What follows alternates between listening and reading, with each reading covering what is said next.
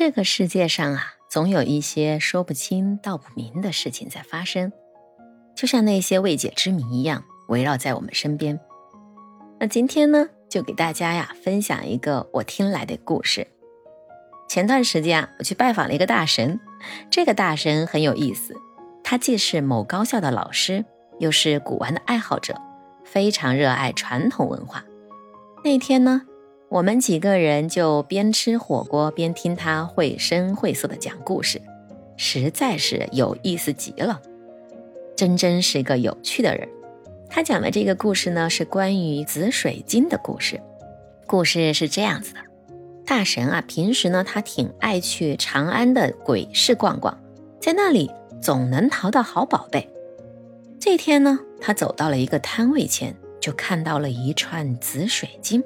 很有女性的妩媚感，拿起来盘了一下之后，就有点走不动道，走不动道了。这串紫水晶很有意思，大神啊还为此专门给我们普及了一下紫水晶的知识。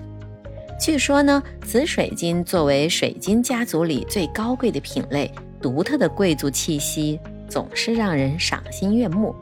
天然的紫水晶会有色带，但如果是人工合成的，就不会有色带了。合成的紫水晶啊，颜色是很单一的，而且不透亮，没有灵气。我师兄也曾经跟我讲过，紫水晶是可以消除霸气，带来贵气的。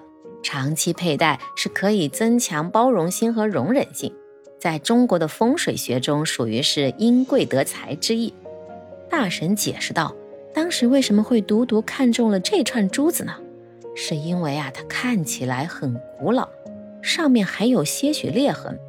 他很好奇，这样并不完美的紫水晶怎么会被拿来售卖呢？出于好奇心，他仔细的查看，没想到越看越喜欢，非常想拥有它。结果他的手没朋友快，开古玩店的朋友也一眼相中了这串紫水晶，直接开了个高价就带走了。大神心想啊，那可能是缘分不够，那就算了吧。但是啊，没想到。他朋友刚刚拿回家，就遇到了莫名其妙的事情。先是晚上怎么都睡不着，一点困意也没有，又忽然的感觉心情很低落。但凡做古玩的人吧，一般都会有点镇宅的玩意儿。虽然感觉家里有点怪，几番折腾之后还是睡着了。第二天早上起来一看，有个远房亲戚就给他打了几十个电话。他赶紧回了过去，刚刚接通，那亲戚就直接劈头盖脸的骂他，问道：“你这货是不是买了一串紫水晶？”他愣住了，亲戚咋知道这事儿的？反应过来，他说：“昨天才刚从市场淘了一串回来。”亲戚废话不说，又开骂了：“你这小子，赶紧把那水晶还回去！我不管你通过什么方式。”昨晚做了一晚上梦，梦见一个穿紫色古装的女孩，不停地说希望把这串紫水晶还给她。惶恐不安的亲戚啊，重复了整整一夜这个诡异的梦，直接在早上五点不到就被吓醒了，赶忙起床把家里所有的灯都打开，一直熬到了早上七点给他打电话。他一时之间呢，也不知道如何处理。就给大神打了个电话，想问问他的意见。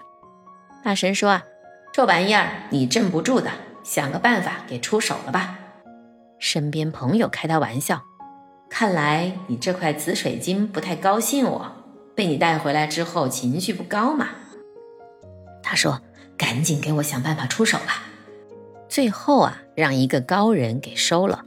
高人自然是有解决问题的方法的。大神说。水晶这玩意儿对体弱的人来说容易压不住，影响比较大。因为水晶本身自己的能量场就很强，也容易吸纳他人或者是物品的能量。压不住的人就不要随意佩戴了。阳要压不住阴的时候，一定要慎重，最好找高人提前看好，再确定是否可以佩戴。这玩意儿嘛，也都是看机缘，不是吗？